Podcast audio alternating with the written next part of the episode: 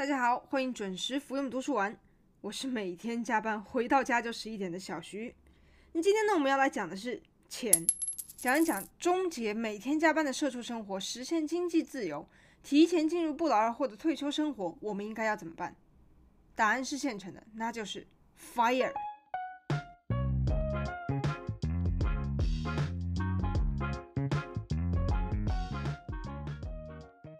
Fire 是什么？F I R E，Fire，火。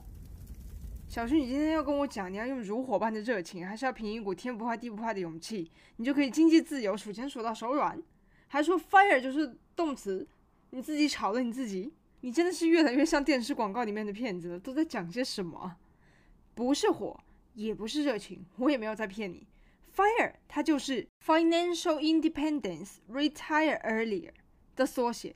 英文直译过来呢，就是经济独立、提前退休。在国外，FIRE 运动已经流行很多年了。它是一种以财务自由和提前退休为目标，并且比起物质上的满足，更加重视幸福感的这么一种生活方式。实现财务自由、提前退休的这个理念，FIRE 运动啊，很早就已经在欧美国家已经兴起了，并且现在还在全球范围内不断地扩大着它的影响力。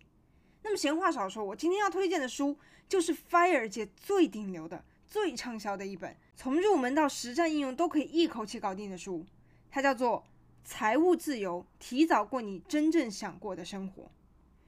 副标题呢叫做《关于时间、自由、金钱、副业的实用思考》，主题也是非常明确，就是我们每天都会烦恼的时间还有金钱，以及被这两个因素所左右的我们的自由，还包括为了奔向自由，我们所需要必须展开的副业。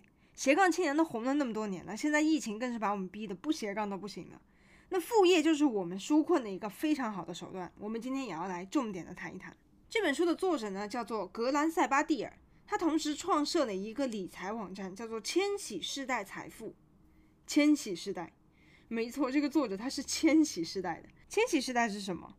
千禧世代，他就是一九八零年到一九九零年之间出生的人，就叫做千禧世代。它跟我们华人语境里面说的“一九九零年代以后出生的那种千禧宝宝”比，可能范围还要再更加广一点。作者塞巴蒂尔呢，他竟然就三十岁的时候就实现了财务自由，经济就独立了。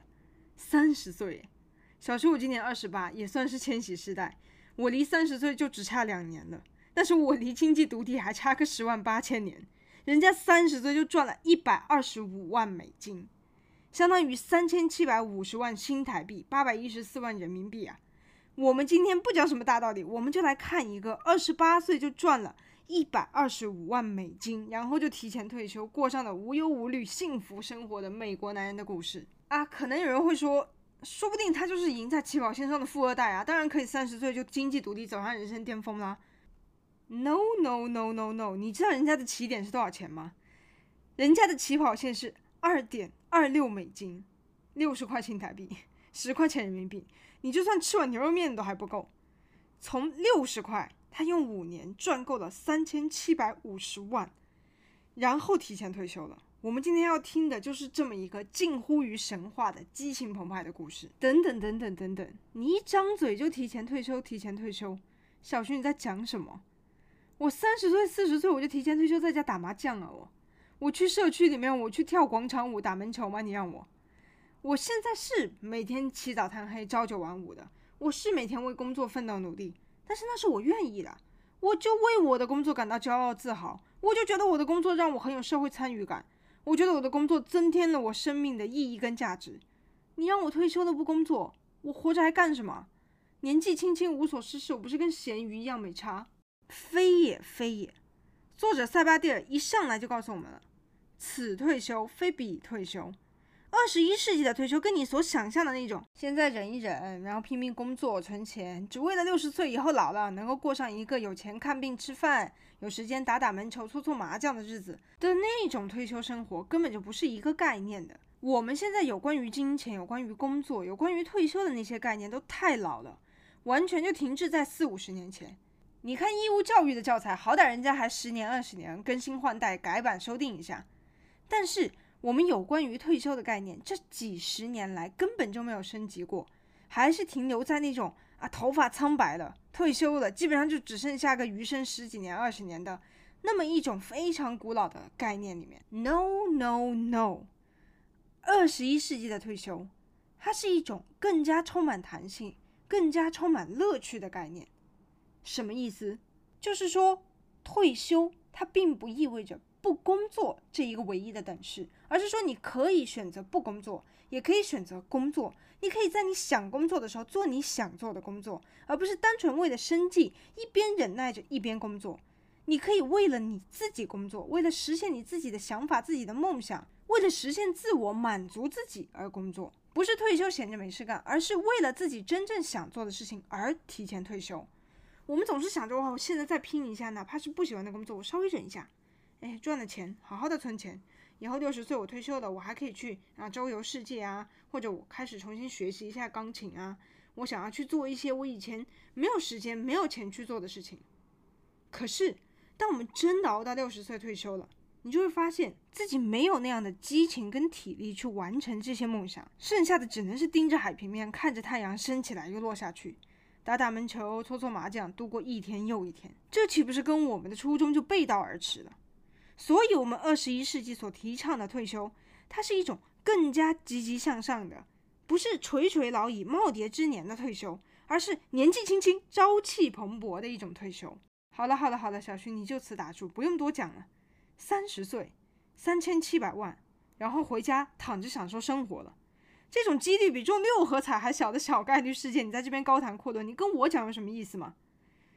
这不是每个人都做得到吗？我又跟那些天才不一样，我就没那么优秀，我就认怂，我就觉得平凡而美好的日子非常好，请让我躺平，不用继续在这边一直鼓吹这些无边无际的事情了。我还是老老实实的当我的社畜，交我的保险比较实际一点，所以我才会今天一开头就强调。我今天要讲的，它不是一个富二代的故事，它也不是一个中了彩票的幸运儿的故事，而是一个年纪跟我差不多大的二十八九岁的年轻人，而且他的起步资金只有六十块钱，最终却赚了三千七百五十万的这么一个普通人的故事，甚至他还不如我们普通人，他的起点只有六十块，比我们还要低耶，但是他还是成功赚到了钱，提前退休了，就是这么一个灰姑娘一样的故事，也就是说。只要稍微学习到一点有关于钱、有关于理财、有关于赚钱的知识，任何人都有机会实现财务自由、提前退休的目标。任何人都有资格加入 FIRE 的家族。闲话我就说这么多，接下来我们就迅速学起来怎么成功赚钱退休。方法很简单，你只要记得今天我讲的五个阶段、五个步骤就 OK 了。什么五个阶段？书里面一开始就给我们总结归纳了财富自由路上的七个阶段。它的阶段呢，从负一阶段零。再到阶段一二三四五，总共有七个。那我今天重点呢，就给大家讲其中的阶段一到五这五个阶段。阶段负一还有阶段零呢，大家可以简单理解成财富自由路上的准备阶段，也就是学前班。所以我们就简单带过一下。首先，阶段负一，认清现实阶段，或者说是一个思考阶段，就是我们开始意识到钱、意识到财务自由等等这一连串的概念的这么一个阶段。然后阶段零，自给自足阶段。就是我能够自己赚钱养活我自己，但是呢，基本还是处于月光族的这么一个状态。哎，赚了多少我就花了多少，也没什么剩余，收支基本处于一个平衡的状态，也不算太差。哎，我们就把它归到阶段零。然后到了阶段一，哎，用上正整数了，正式走上财务自由路的一个象征啊。阶段一，喘息空间，哎，就不再是月光族了，就说你工资进账了，然后房租水电也缴了，饭也吃饱了，然后花完了，哎，还能剩下那么一点点余钱。能够稍微让自己买上一两个喜欢的小东西，或者偶尔出去看一个电影啊，出去吃一个外食啊，这个就是阶段一。我们今天呢，就来一边听一边想一想，说，哎，我现在自己正处于哪一个阶段，心里有个数。比如说，哎，小徐，我现在刚好可能度过的准备阶段，进入到了阶段一的状态。哎，你也可以想想你自己的状态，比如说，哎，可能我时不时也能出去旅游一下下，有一点点喘息空间的，那么你也就是阶段一的同行者。那么阶段二呢？阶段二，稳定。书里面叫做稳定成长的这么一个阶段，就是说你账户里有足够半年的生活费，然后也没有任何的负债。来来来，我们来算一下，嗯，我每个月大概花多少多少生活费，然后乘以六，然后看一下账户里面是不是有那么多钱。啊，根本就没有那么多钱，顶多有下个月买一盒冰淇淋的余钱。估计有人已经跟我一样，在阶段二就已经失去了参赛资格。没关系。我们阶段一也有阶段一的位置，现在就用记号笔在脑门上写好，我阶段一参赛者，然后先休息一下，看一看别的阶段的啊，别的赛道的情况，时刻准备着。那么在阶段二的选手啊，你说我看了，我账户里面有足够六个月的生活费的，恭喜你，位列阶段二。我们就接着来看一下阶段三的竞争者是一个什么情况。阶段三，弹性，能够有弹性的应对经济上的问题的这么一个阶段。也就意味着说，你至少要有两年份的生活费，而且这些余钱你都是用在投资上的。好的，我现在来看一下，到了阶段三，还有多少人留在这个跑道上呢？我看应该很多人都跟我一样，彻底失去参赛资格了。你要有两年份的生活费，而且还不是说存在银行活期或者定期里面就行了的，你是要把它投到投资里面去的。随便算算看啊，比如说每个月花三万块，哎，两年份十二个月。三十六万，而且这三十六万你不能用来日常开销，你要放到投资里面去。好的，那现在查到自己有那么多钱的人，你就可以自豪的在胸口挂上一个绶带，哎，然后上面烫金字写上啊，我是阶段三的参赛选手。那我们接下来就来看阶段四的进阶规则啊。好，阶段四来了来了来了，终于来了，我们期盼已久的 Fire。Fire 它居然不是最终阶段，它不是阶段五，它就是阶段四。阶段四你就已经财务独立，已经 Fire 了。那么阶段四的特征是什么？那就是靠你的投资获利、投资收入生活，并且只靠自己的投资就能生活。也就是说，通过工作、通过劳动来挣钱，养活自己，自给自足。那这个就是一开始的阶段一，小徐我在的这个阶段一啊。同时也包括有点养不活的那个阶段零啊、负一啊，他们通通都是干活劳动赚钱生活的。反而说穿了，他跟阶段负一、零、一二三也没有什么特别大的区别。他都是说有钱能够养活自己，但是重点就是在于这个钱，它不是我每天去搬砖、去公司上班赚来的，它不是我劳动所得的，而是我躺在家里打游戏的同时投资的获利、投资的钱帮我赚来的，不劳而获的一笔财富。这就是时下最流行的被动收入。我没有去上班，我没有在工作，但是还是有钱不断的在进账，保证我生活无忧。听上去是不是天方夜谭一样？哎，小徐，你是不是加入老鼠会了？我看你要么就是脑袋坏掉，要么就想钱想疯了，要不就是加入了诈骗集团，现在又来这边洗脑欺骗我们。真的没有，你耐心听我讲，这其实就是 FIRE 的概念，更加是 FIRE 的一个核心理念，Financial Independence 嘛，经济独立的真谛是什么？我们英文直译过来呢是经济独立，所以我们通常会觉得说，啊，只要我从家里面搬出来，我没有拿父母给的生活费。能够自己赚钱养活自己，不就是经济独立的吗？我们中文的语境上就会产生这样的误解啊！我没有依靠谁，我自己独立了，靠自己赚钱，这就叫经济独立。但是此经济独立非彼经济独立。FIRE 里面他说的经济独立，不是说啊我辛苦工作赚钱养活自己，而是说自己的财富自己赚来的钱，通过投资钱生钱，钱滚钱，以被动收入来供给自己生活的这一个状态，叫做经济独立。我赚来的钱放在那边，他还自己很努力，继续给我赚钱，继续给我生钱，怎么听都是一件好事吧？所以无论对什么人来说，实现这样的经济自立、经济独立都是一桩大好事，根本没有拒绝的理由。在这样的一个状态下的你，工作不是必须的，它只是一个选项，一切都取决于你的选择。这跟勤劳是美德、劳动光荣那种老一代的共产主义革命思想是完全不冲突的，也是不能够同日而语的。我劳动我快乐，我工作我开心，所以我选择工作很 OK，没问题。但是同时我们要理解，很多提前退休了的 FIRE 族，并不是我们想象的那样啊，闲着每天遥望海平线度日。他们也是在继续工作的，只不过他们是在为自己的事业奋斗拼搏。他们的工作方式就是完全不同的。他们可以选择自由的工作，比如说这个工作，哎，我觉得有意义，想做，所以我做。这个工作我觉得没必要，很无聊，没有生产性，所以我拒绝做。并且我可以拒绝做，或者说这个 order 我只承担到这个范围，剩下的我可以选择性的不做。也就是说，他们的工作是自由的，而且因为自由，所以他们的工作非常的快乐。你想想看，你现在工作上班最烦心的是什么？最让你觉得焦虑不顺心的是什么？大部分就是因为你没有办法拒绝甲方的要求，你没有办法对于你那些不想接手的杂物说不，你没有办法去选择。我记得我在研究所的时候，我的导师跟我说的，我印象最深刻的一句话就是：做研究就是这样，研究很有乐趣，可是没有钱，没有办法研究。想要有经费去研究，你就要在大学这个组织里面教书活下去，用教书来挣你的钱。为了完成你想做的事情，你想做的研究，你就必须要先完成你不想做的事情。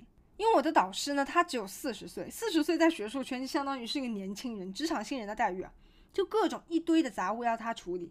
他为了做研究，他一方面要处理杂物，一方面要教书，准备备课啊、教案啊什么。干完这些事情以后，他才可以去准备自己的研究，写自己的论文。我相信任何一个人都想要有选择的权利，都希望能够通过自己擅长的技能去提供价值，回馈社会。所以细想一下，财务自由、提前退休、FIRE 的这个状态。难道不就是我们每一个人真正渴望达到的终极目标吗？难道不就是我们每个人都应该去努力实现的目标吗？听到这里，是不是已经有人跟我一样按捺不住心里面的激情，开始捶胸顿足了？啊！如果我小学、中学的义务教育里面有一堂理财课，能够早一点告诉我有这样的人生观、这样的理财观，我还会快三十岁了还在这边当社畜吗？真的，比起什么政治道德课啦、自然保健课啦，安排一堂财务自由课不是更实用、更有必要吗？我们一直以来接受的教育就是不求富贵，只求安稳。哎，大家都老老实实、本本分分的努力工作，为了公司拼业绩啊，拼到肝硬化，每天跟老板要求加薪，然后工资一点变化都没有。在这种观念下，这种大环境下成长的我们，如果没有能够有机会读到 FIRE 的书，没有机会接触到这样的想法，我们甚至连有这样的生活方式，想象这种未来的可能性都不会有。这就是残酷的现实。那么接下来顺利通过了这个阶段四财务自由的这个阶段，FIRE 的预备组啊，我们加加油！进入阶段，我们来看一下会是什么状态呢？四个字：坐拥财富。你余钱多到停不下来啊！我已经通过投资拥有了多余的生活必需费用的财富，而且这些钱钱生钱，钱滚钱，财富还在不断的增加中。阶段五就是这样一个状态。在阶段四财务自由了，用投资赚来的不劳收入，我们可以养活自己了。升级到阶段五。我的投资获利累积的越来越多，不光够生活，而且钱多到花不完，所以叫做 FIRE。只有财务自由 （Financial Independence） 才能够安心的 retire earlier，提早退休。看完从零到五的这五个阶段，我相信大部分的人都跟我一样非常动心，对于财务自由、经济独立呢，也有了全新的认识，也在畅想说坐拥财富的完美生活会是怎么样的。那或许一开始呢，我们就听到人家说，哎，三十岁挣了三千七百万，然后隐退了，还会觉得说这一定是一个精英，或者本身就是捏了一手的好牌的极少数人群才可能完成的伟业。但是梳理完这五个阶段呢，我们就会发现，其实人家也不过就是认认真真的按照这个升职指南一步步的爬上去而已。三千七百万也不过就是这五个阶段当中的其中一环而已，跟你在企业从小职员一直升职到主管的过程其实是一样一样的。问题就在于。虽然步骤是一样的，但是因为我们一开始瞄准的山头就不一样，所以我们到达的终点也就不一样。那既然是这样，我们就调整目标，我们就瞄准 FIRE 的大本营，进发就 OK 了。我就一定能够爬到那个目的地。只要大家能够理解，赚钱不难，财务自由也不难。我今天要讲的内容是关乎于每一个人的话题，大家只要记住这一点，然后耐心听我接下来告诉大家怎么按部就班，怎么一步步接近目标就 OK 了。刚才说了五个阶段，五个步骤，那我们就来看。哪五个步骤？为了要制定日程，我们首先要从目标倒推回去，对不对？目标就是赚到自己就算不工作，退休的也能活下去数额的那笔钱。而且这个钱不是坐吃山空，我们要把这笔钱放到投资账户里面去。作者他给他自己设定的目标是三千七百五十万，哎，他赚到了以后他退休了。那你自己呢？我们自己需要投入多少钱，我们才可以退休？肯定不是每个人都需要三千七百五十万才可以退休的。每个人的生活样式啊、环境啊、水平啊都是不一样的，欲望也是不一样的，所以我们每个人就要根据自己的情况，克制化自己的退休金额。我赚到多少多少钱，我就可以退休了。我要先来设定这么一个目标数字。等我赚到这个数字，那就算我不用去做那些我不想去做的工作，我也可以活得下去。我们只要明确了这个目标金额，并且广而告之，大声的告诉你身边的每一个人，我要赚那么多钱，然后我退休不干了。只有这样呢，你才能够真正跨入 FIRE 致富路的跑道。就连幼稚园的小朋友都会讲说：“哎，我长大了一定要做世界首富，我要变成有钱人。我每个月要是能再多一点零花钱就好了，我就可以买更多的乐高了。”每个人嘴上都会讲，心里面也会想。但是你有跟你的朋友、跟你的家人讨论过，你嘴上说的有钱人应该有的钱到底是多少钱？你觉得要赚到多少钱才能够实现你的梦想？相信能够说出具体金额的人就少之又少了。这就是现状，我们仅仅只是空泛的想啊想啊想，然后日子就一天一天的过去了。算清楚自己到底需要存多少钱，算明白自己的目标金额，并且跟身边的人具体讲出来，我们才算是入门了，才算是完成了第一步。有的人可能听到这里已经觉得太麻烦了，我不想再听了。放心，作者他给我们提供了一个算式，我等等会介绍给大家。那我们先接着来看，算清楚这个金额以后啊，接下来我们第二步要做什么？第二步，掌握你的资产状况。为了达成目标，我们首先要弄明白我们现在距离目标到底有多远。我现在有多少钱，心里面要有一个数才可以。我们要认真的重新检视一下自己的财务现状，具体要怎么分析自己的资产，需要分析到哪一个地步？书里面也有介绍，我等等会详细的分享。总之呢，我们就先知道了第一步，设定目标；第二步，明确目的地以后，审视掌握自己的起点。然后呢，从第一步跨向第二步之间，我们需要做的是什么？转变思想，改变自己对于钱的那些陈旧思维。比如说，我的目标金额是一千万，然后我现在有了三十万。那么好，我现在要做的就是把三十万跟一千万之间的那个鸿沟给填补上。但是在此之前，我们先要给自己做一个思想准备工作。那首先呢，当然是 FIRE，财务自由，提前退休，肯定是一件好事。哎，这是一个值得我们去努力的目标。勤劳是美德，工作很光荣，这些哎，跟 FIRE 所提倡的自由选择自己的工作方式和回馈社会的方法的这种生活方式呢，是完全不同的概念。我们先要厘清这一点。所以呢，FIRE 它是一个值得我们二十一世纪人类去选择，我们为之去奋斗的目标。这个概念呢，我们刚才已经 set 好了。那么接下来我们要想的是什么？幸福。来了来了，小徐我最爱讲的幸福。我们要赚多少钱才能够获得幸福？钱当然不是说越多就一定越好，这个人人都知道，有钱不一定就能够保证幸福。这本书有一个地方很有意思。它的大部分其实都是在写我们要怎么转变我们现在的旧想法，我们需要怎么重新整理自己的理财观才行。书一开头他就指出来，我们生活在一个时间跟金钱一得一失、此消彼长的状态下，但是我们中的大部分呢，总是无意识的觉得说，时间是无限的，但是财富是有限的。哎，比方说今天花莲有一家卤肉饭开业酬宾，哎，开业当天免费吃，吃几碗都没关系，吃到饱，免费的饭。虽然我住在台北啊。但是我很早就坐车跑过去排队了，结果从移动到排队，我花了半天才吃上这碗不要钱的卤肉饭，或者是什么东西促销啊，我马上就去凑热闹啊。我举的例子可能会有一些夸张、很极端，但是事实就是我们会时不时会不小心就做类似的事情。作者就提醒我们说：“你难道不会觉得有一点得不偿失吗？”我们找工作的时候最关注的就是工资，关注时薪的多少，对吧？麦当劳的时薪比奶茶店的要高，诶，我就选择去麦当劳打工。为什么我们要用时薪去衡量？因为对方其实就是在用钱来买我们的时间。我们当然希望去那些肯出更多的钱买我们时间的地方工作。那么换个角度想，比起钱更重要的、更值钱的，难道不就是时间吗？老话不是常说，时间就是金钱，金钱是最宝贵、最无价的。钱你想要多少就可以挣到多少，你想挣多少都是有可能，它是上不封顶的。诶，有的人可能说了，我每个月就三万块工资啊，它就是有有限的啊，就是封顶的啊。是你现在每个月只能领到三万块的工资，那是因为这是你们公司制定的工资体系。你只要离开了这个体系，你想要挣多少钱，那是你自己的事情，你可以无限的赚钱，钱可以越赚越多，钱才是无限的。说白了，钱就是我们人类自己创造出来的人工产物，但是时间，它对于任何人来说都是公平的，是有限的。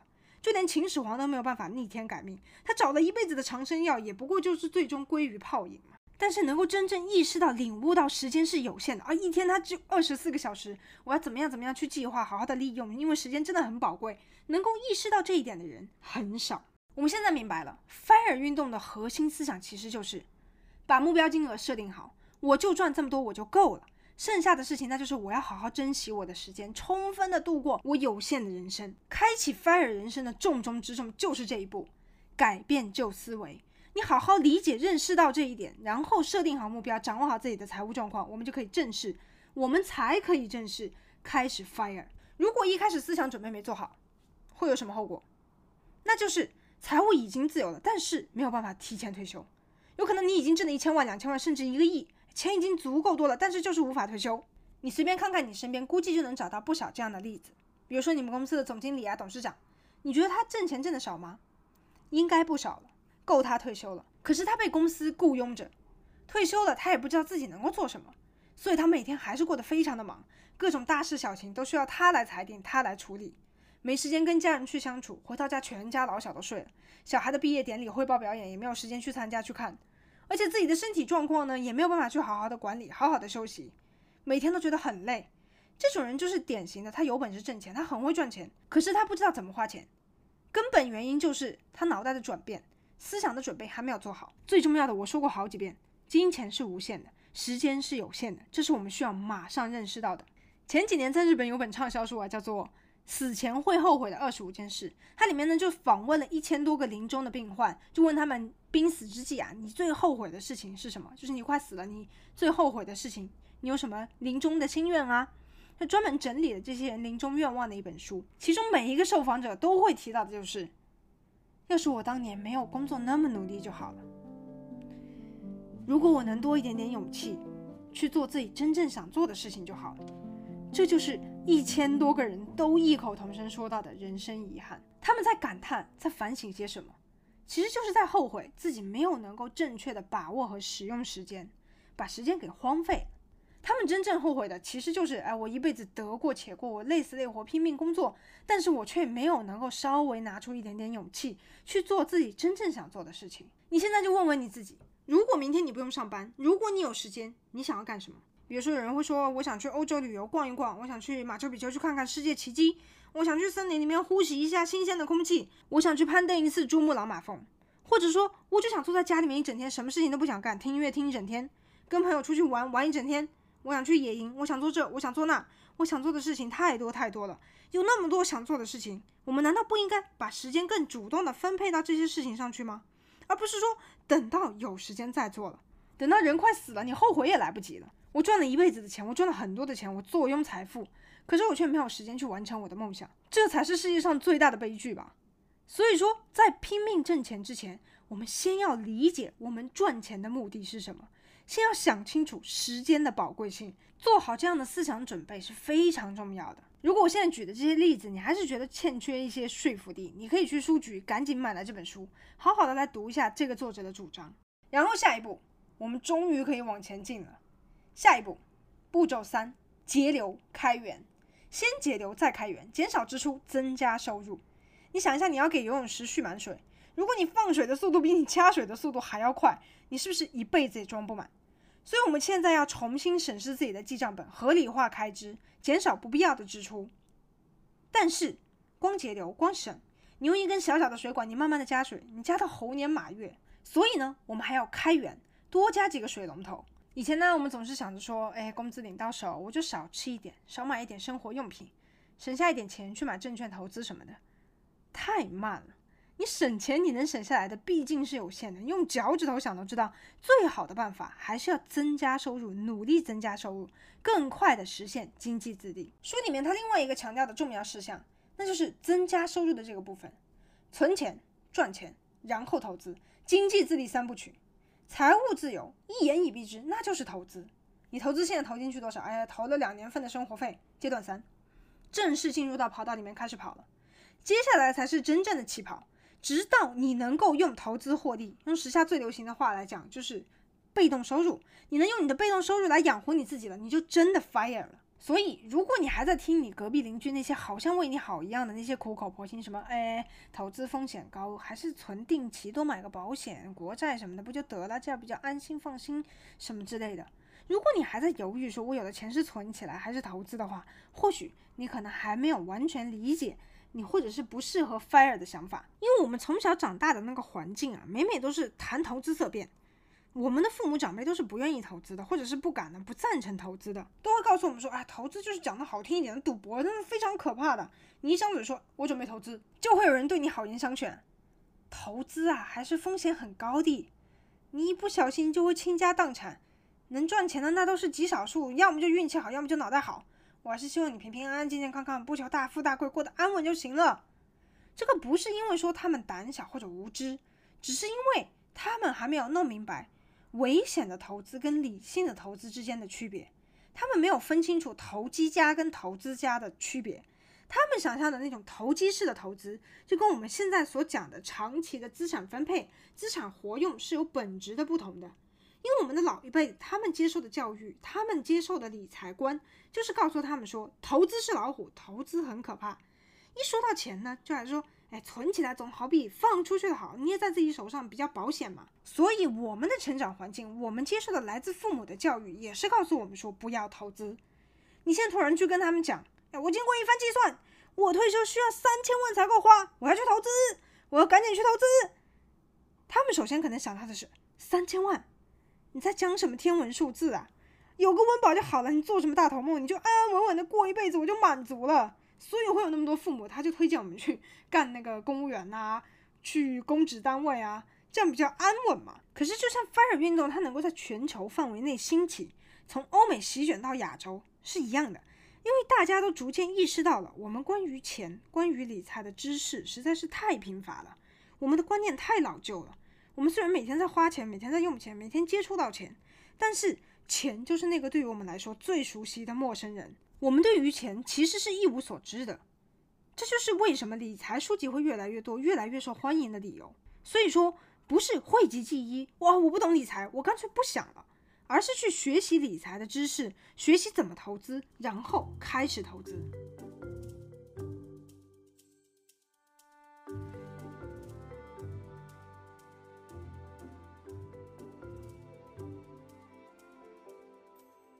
投资为什么是财务自由的关键步骤？我现在就给你一个客观数据，那就是安全提取比率四 percent，也就是我们传说中的四 percent 法则。啊，小徐你也挑太多了吧？突然，什么就四 percent？什么就安全提取了？安全提取它就是说，你每年可以从你的资产当中提取多少比例作为你的生活开支。如果你曾经在 Google 搜索过 “fire” 啊、财务自由之类的关键字的话，那么你一定会搜寻到有关于四 percent rule 的资讯。这个四 percent rule、四 percent 法则就是说，你只要把自己资产当中的百分之四拿出来当做生活费，你不仅可以活得很好，而且三十年之后你的本金还是一个增长状态的。一下讲什么四 percent 法则，一下又讲什么投资回报率六七八 percent。有人看就觉得哇，太抽象了吧？你到底在讲什么？而且你数字的这些根据都从哪里来的？你哪里找来的？张嘴就来的？这个数字呢，它是根据一个非常权威、非常有名的调查，叫做三一研究的 Trinity Study 的这个论文里面来的。就有三个在 Trinity University 三一大学的教授，他们就写了一篇 paper，就探讨说安全投资回报率这个东西。他们就模拟了不同的提取比率，比如说三 percent 啊、四 percent、十 percent。就探讨在不同的股债比之下，你的资产会发生什么样的变化，然后借由一些历史数据进行一个回测，看大概有多大的几率你能够撑过第 N 年，而且你的资产还不见底。怎么小徐你越解释听上去就越复杂了呢？简而言之呢，你只要记住，我们用比投资回报率稍微小一点点的比例，也就是百分之六这个比例再稍微小一点点，百分之四这个比例。来从自己的本金里面抽取生活费使用的话，我们就能够过上幸福、快乐、小资富足的生活。你要做的就是这一件超级简单的事情：四 percent 的钱抽出来放着，吃喝玩乐。越听下去越觉得像是那种骗人的研讨会一样。你讲那么简单，你怎么现在还是社畜？根本就骗人的吧？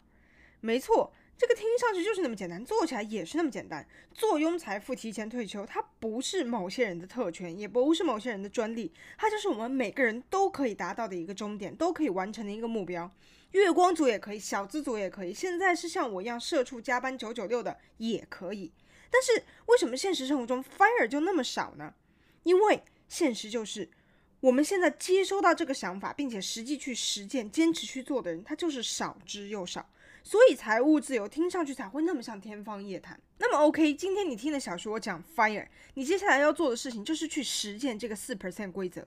我们一起来，手把手，一步一步来。我们先设定好自己的财务自由目标金额。那所以目标金额大概需要多少呢？我来想一下哈，怎么想？感觉也要个四五六七八千万吧，不然谁敢退休啊？老了怎么办啊？还没动手就先被自己劝退了。但实际上重点是什么呢？我们就是要趁着自己还年轻，用小额的资产早期退休，这才是 FIRE 的关键中的关键。你看这个作者，他不是也就才三十岁，然后三千七百万退休吗？有没有发现现在市面上讲早期退休的书啊，都是大概讲三十岁左右的人，然后赚得盆满钵满，然后归隐山林的故事。这个它不是偶然的。有的人可能会觉得说，你看三千七百万，它也不算是什么了不得的庞大资产。你跟那些富比士排行榜上的人比，那真的是芝麻绿豆那么大一点点钱。你坐吃山空，你万一再来一个飞来横祸，你不怕用光吗？非也非也，fire 的定义我们再次重新回想起来。你的三千七百万，它不是放在那边不管的，我们是要把它用在投资上面的。你三十岁左右的时候，你就投资了三千多万的资产，是个什么概念？我们就算他活到一百岁，三十岁到一百岁，有七十年那么长，意味着什么？意味着你有七十年的投资获利可以用来挥霍，而且这个投资获利它是复利，重复的复，也就是我们俗称的利滚利、利叠利、利上加利的意思。理财世界里面最伟大的一个发明，毫不夸张，就是这个复利的概念。只要你应用这个复利，哪怕你只有一点点小小的比例。哪怕就是百分之六、百分之四，一百万，百分之六的话，变成一百零六万，是要怎样？也就增加六万而已啊！你不要小看这六万，六万再加上一百万，你的本金就变成了一百零六万。一百零六万的百分之六，你再往下，利滚利，你会发现你的钱涨起来了，而且那个钱涨的速度是非常快的，它那个线越来越陡，蹭蹭蹭蹭就起来了。你时间久了，它的增幅就会越来越大。因为你的本金就是在不断增长的，所以你的复利就会直线飙升。其实复利的原理我们每个人都是熟知的，比如说利息，高利贷的那个利息，我们就说复利它是一把双刃剑，同样是利，但是利息的作用却跟复利是正相反的。同样有个例子，但是利息它不是利，它是一笔债，像是利息啦、贷款、信用卡的那个循环利息，或者叫做循环信用、循环贷款的那个东西，相信大家有所耳闻。比如说今天啊，五万块钱的香奈儿的包包，我现在实在是买不起，但是我就很想要，那我就用那个循环贷款来买吧。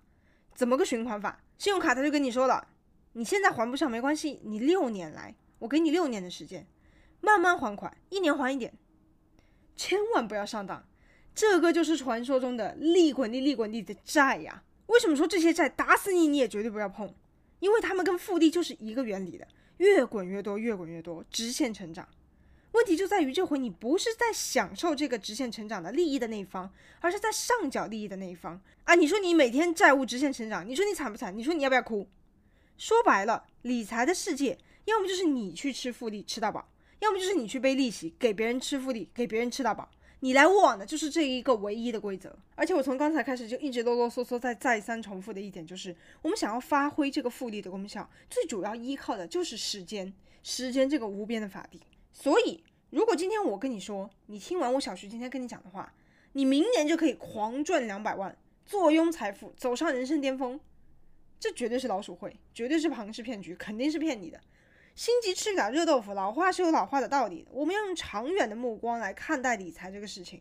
三十岁你退休了，就算你的本金现在还不是你曾经想象的那样那样多那样的丰盛，但是复利式成长，你的钱就会越来越多。你就会朝着财务自由的路不断的向前进。好，我们来简单的梳理一下这本书给我们传达的最重要的观念有什么？刚才讲到，第一，时间是有限的，财富是无限的，我们需要认识到时间比金钱宝贵的太多太多。第二，能早退休就早退休，能有多早就有多早，投资更多的钱，然后更早的退休。你要尽你最大的努力，越早越好，赶紧退休，然后用这个复利的力量悠悠然的活下去。这才是无敌的人生策略。这本书它最大的特点就是它一直不断的在强调说你要尽早退休。如果你有在读其他理财类的书籍的话，你可能会读到过，比如说平均成本法 （DCA） 或者叫做懒人理财术啊，这种定期定额投资的方法，就是说你低额度的投资，然后长期去累积这么一个方法。这方法就是说你在特定的一个间隔期间买入固定金额的某一个资产，去规划你的投资策略。比如说，你每个月只能买入一次美国的某一只股票，不论这个股价高低，你都只能在固定的那个时期买入固定数额的投资。比如说，你每个月只买入一次美国的某一只股票，就不管这个股价高低，你都只能在固定的那个时间买入固定数额的那个股票。所以在价格拉低的时候呢，它处于低位的时候，你就可以买入更多的股票。相反，如果价格升高的时候呢，你买入的股票数量就会减少。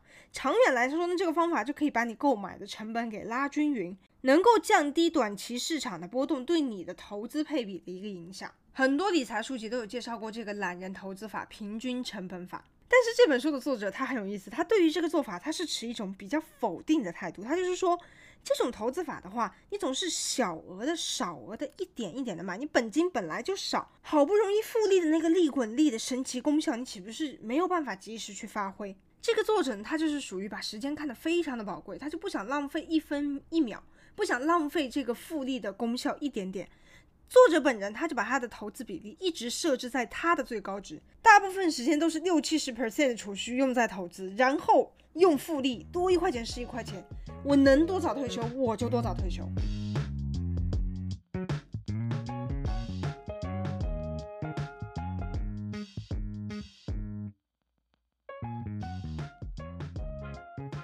OK，现在听到这里，如果你已经准备好了要投资。我现在必须要告诉你一个非常残酷的现实，那就是你还必须要创业，你必须要开辟一个属于你自己的事业。方法就是从副业开始发展。我感觉我已经听到人在说，我不要，我就要过得轻松愉快，我就是要享受当下。你还一直让我做这做那的，我好累啊，我不要。可是就是没有办法，避无可避。你不创业不行，你没有副业就是不行。你就靠你现在那个正职工作，然后准备在公司当员工、当职员，当到老，已经是不可能的了。时代是不会逆转的，时代已经回不到过去了。下一集我们就要来讲你不得不创业的三大理由，还有你创业的三大好处。